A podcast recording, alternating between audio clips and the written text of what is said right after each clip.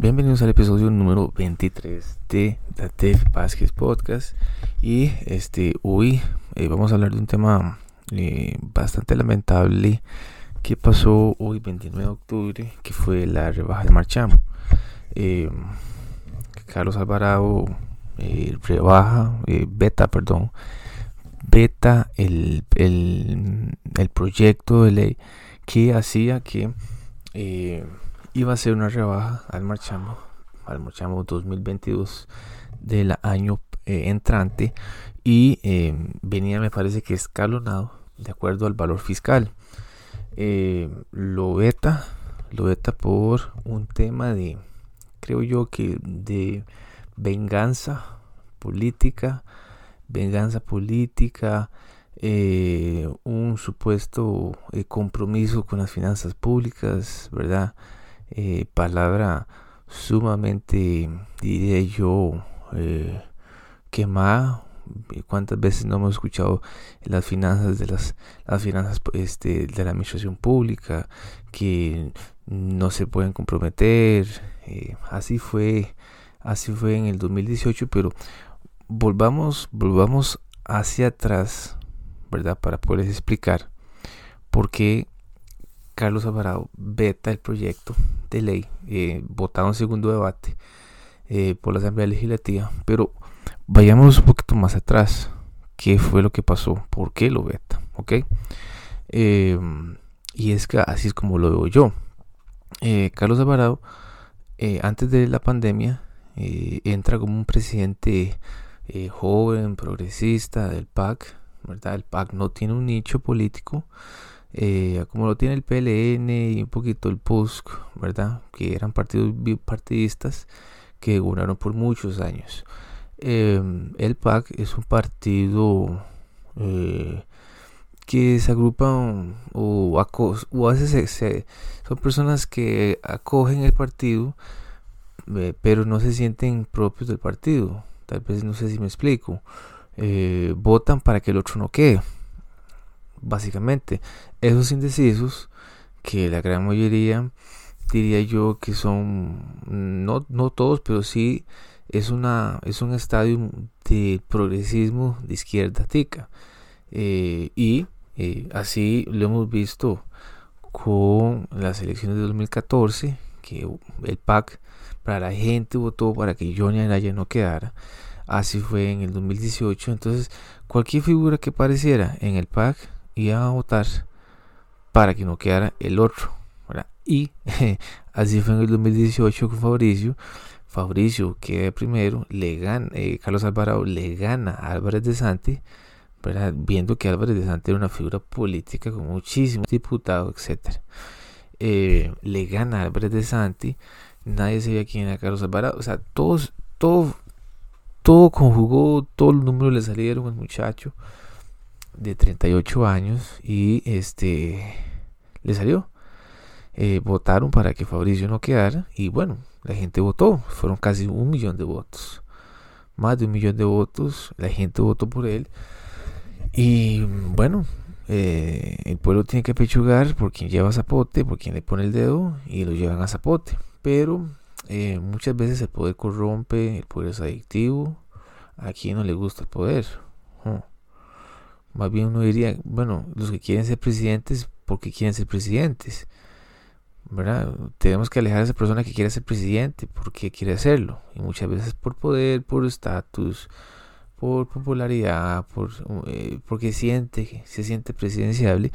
Y, y a raíz de eso es que hay casi 25 partidos inscritos en el TCE que van a pelear por una presidencia, Zapote. Y bueno, eh, ok. Carlos queda presidente, tiene mete un proyecto político eh, que sumamente eh, tiene el apoyo de los medios, tiene el apoyo de todo el mundo básicamente. Es casi, fue como un, tele, como un TLC, eh, que fue el IVA, ¿verdad? El proyecto de la regla fiscal, el IVA, que se ha pasado un 13%. y así un 10 en turismo, así va a incrementar. Pero este bueno, hubo una campaña excesivamente grande, una agenda muy grande. Eh, yo me acuerdo que hubo muchísima gente, muchos políticos del PLN, del PUSC, eh, eh, del PAC, que la agenda era aprobar la regla fiscal, aprobar el paquete de impuestos, porque Laura Chinchilla había peleado por un, por un este por impuestos, pero se le vino abajo porque en eso están construyendo la carretera San Ramón y, bueno, es un desorden aquello, entonces lo quitó y con Luis Guillermo Solís jamás iba a salir impuestos y bueno, Carlos se sintió en obligación moral dentro de su ideología progresista de izquierda. Acuérdense que el, el, ser de izquierda o ser progresista, em, esa ideología es más impuestos para quien menos tiene, más pro gobierno, más Estado, una administración pública más grande. Eso es ser de izquierda progresista. A raíz de eso es porque veta el marchamo. Entonces, y la gente no, no ve eso. La gente no logra ver eso. Y ustedes se acuerdan, pero la agenda fue muy grande para aprobar el IVA muy grande. Entonces, claramente que los diputados iban a aprobar eso. Hubo, eh, el, Banco Central le prestó plata a la administración. Y bueno, eso fue a las joyas de la abuela. Bueno, eso fue algo tremendo. Fue muy grande. Los medios querían aprobar este, los impuestos. Amelia Rueda hablando claro. Monumental, Fernanda Rivera. Todo el mundo estaba consecuente a querer aprobar eso este, se aprobó el IVA, ¿verdad? Un tremendo golpe, la factura electrónica, o sea, la Asamblea Legislativa fue muy consecuente con lo que quería Carlos Alvarado. Así fue el 2018, 2019, era un amor completo, llegó el COVID, marzo 2020, este, empiezan con las multas, em, la Asamblea rápidamente se alinea con el Ejecutivo, con un gobierno PAC, este cambia la ley de tránsito, entonces pueden quitar las placas, multa grandísima como de 300 mil pesos, puntos que de, la licencia, o sea, mancomunadamente se acordó todo para, para aquella persona que no hacía caso, que no se quedaba en casa. Este, toda esa retórica, quédate en casa, es que no hacen caso, es que la restricción es a las 5 porque están afuera, tenemos un virus ahí, Para la casa, todo el mundo. Eh, ya después los diputados de oposición, entre comillas, se dan cuenta, bueno, no, no, no, eso tenemos que cambiarlo. Eh, y así fue. Cambian otra vez la ley de tránsito, ya no quitan placas, ya no quitan puntos, ahora es una multa de 120 mil que actualmente está vigente la multa. Em, y así pasó todo el 2020, eh, bien las restricciones, eh, la gente tiene que quedarse en la casa, la gente tiene que dejar el carro en una casa para ir en bus. Entonces ahí viene toda una cantaleta, ¿verdad? De que hay más contaminación en los buses que en mi carro. Bueno, el Poder Ejecutivo nunca vio eso, nunca le dio la gana, ¿verdad? Todo muy acorde a lo que querían. La sala está de adorno. Eh, mm, rechaza los recursos de amparo de fondo, ¿verdad? Indicando que estamos ante una medida excepcional, un estado de emergencia y por eso es que el Ejecutivo en su decreto ejecutivo está en todo su derecho de, de mantener la restricción vehicular a sabiendas de que hay un procedimiento reglamentado en la Constitución Política y en la Ley de Emergencias. Eh, la Asamblea Legislativa tenía, saber, tenía conocimiento de ese, de ese de ese procedimiento reglado, pero nunca lo hablaron, nunca lo dijo nadie, los medios también muy callados, es que volvemos a lo mismo. En Costa Rica eh, hay medios mm, que pertenecen al establishment muy marcados, eh, lo cual no hay ningún medio de oposición que diga, bueno, no es que porque el presidente está haciendo esto y esto y esto, todos los días, ¿verdad? Es a la gente todos los días atacar al presidente aquí que allá, no lo hay eh, vienen las fiestas clandestinas, tienen los coronacos, o sea, tremendo. Eh, el Poder Ejecutivo pide préstamos en el 2020, no se los aprueban, aprobaron algunos, no se los aprueban, viene el 20, bueno, diciembre del 2020, todo el mundo otra vez para la casa con restricciones a las 9, ok. 2021, bueno, hubo la rebaja del marchamo, ¿verdad? Que me parece que era evidente, a sabiendas de que la gente estaba sin trabajo, restricciones nocturnas, digamos que el Ejecutivo aceptó, eh, está bien, pero, pero no un 50, sino un 25%. ¿verdad? Eso, ese sesgo ideológico en, que el, Estado no puede salir perdiendo. El Estado no puede salir perdiendo, pero el que está a pie, el que tiene carros, sí, sí, sí. Ese sí, aunque se haya quedado sin trabajo, bueno, lo siento mucho. Lo siento mucho por usted. Y él me tiene que pagar el marchamo. A sabiendas de que el impuesto del marchamo es un permiso que le da el Estado a usted para andar por todas las calles a sabiendas de los puentes, de las calles y los huecos que tiene este país. El CONAVI, el MOB, o sea, son instituciones eh, que están muy institucionalizadas, gente que piensa muy diferente a la hora de hacer proyectos, bueno, eh, o sea, después vino el proyecto, el, se estalló todo el caso, el, caso Cuchinilla, montón, o sea, un desastre. Este, para este año el ejecutivo pide otra vez que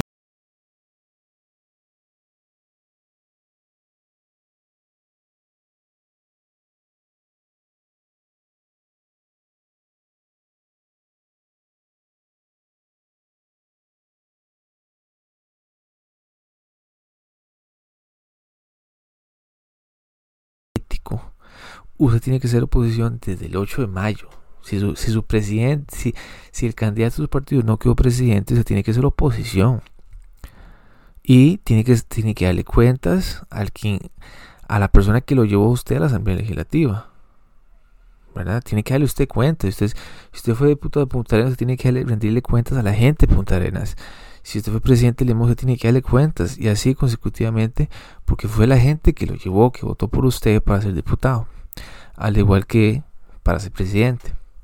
Entonces, eh, no hay como ese, como, como, como esa, esa culpa, ¿verdad? De los diputados, eh, menos del presidente. O sea, el presidente junto con el ministro de Hacienda eran impuestos, bonos, impuestos, eh, préstamos del BCE, préstamos de otros entes bancarios internacionales a un bajo interés, entre comillas, bajo interés más largos, ningún banco va a perder.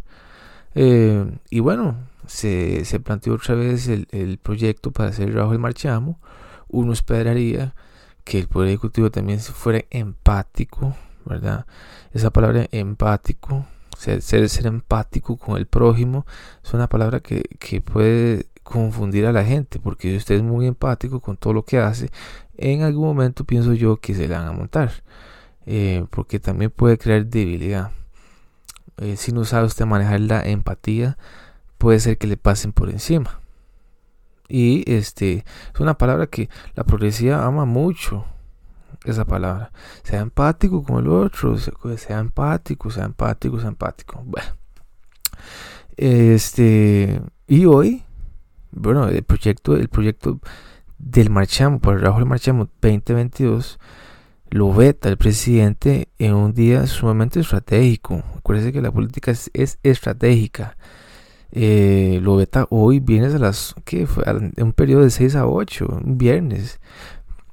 Pero si ustedes no se dan cuenta, todos los anuncios que hacía el presidente los hacía un viernes a las 6 el Poder Ejecutivo siempre mandaba, bueno, vamos a, poner un decreto ejecutivo y lo mandó un viernes a las 6. El código QR lo mandó un viernes a las 6, 6, 7 de la noche. ¿Quién ve esas cosas? ¿Quién, quién las ve? ¿Y dónde está la prensa que le llama la atención? ¿Cómo si le llama la atención a la defensora de los habitantes que es Catalina Crespo? Ah, sí, ahí sí, claro, ahí sí es diferente. La prensa sí es bastante diferente, un trato muy diferente con la defensora porque no les gusta la defensora. Entonces usted ve periodistas del PAC o del PLN muy afiliados, bueno, muy progresistas de izquierda. Ah, no, Catalina no, a ella hay que tirarle, pero a Carlitos en plazas de, conferen de conferencia no le tiremos tanto. Así fue con Daniel Salas. Daniel Salas tiene muy buena prensa en este país. Carlos Alvarado tiene muy buena prensa en este país. Catalina, la defensora de los habitantes, no tiene buena prensa. Todo lo que diga le vamos a tirar. Todo, todo. Atacar, atacar. Ah, es que eso es la política, ¿verdad? Y a veces uno dice, y a veces la gente, este, em, uno no cree que haya gente de centro actualmente hoy en la política de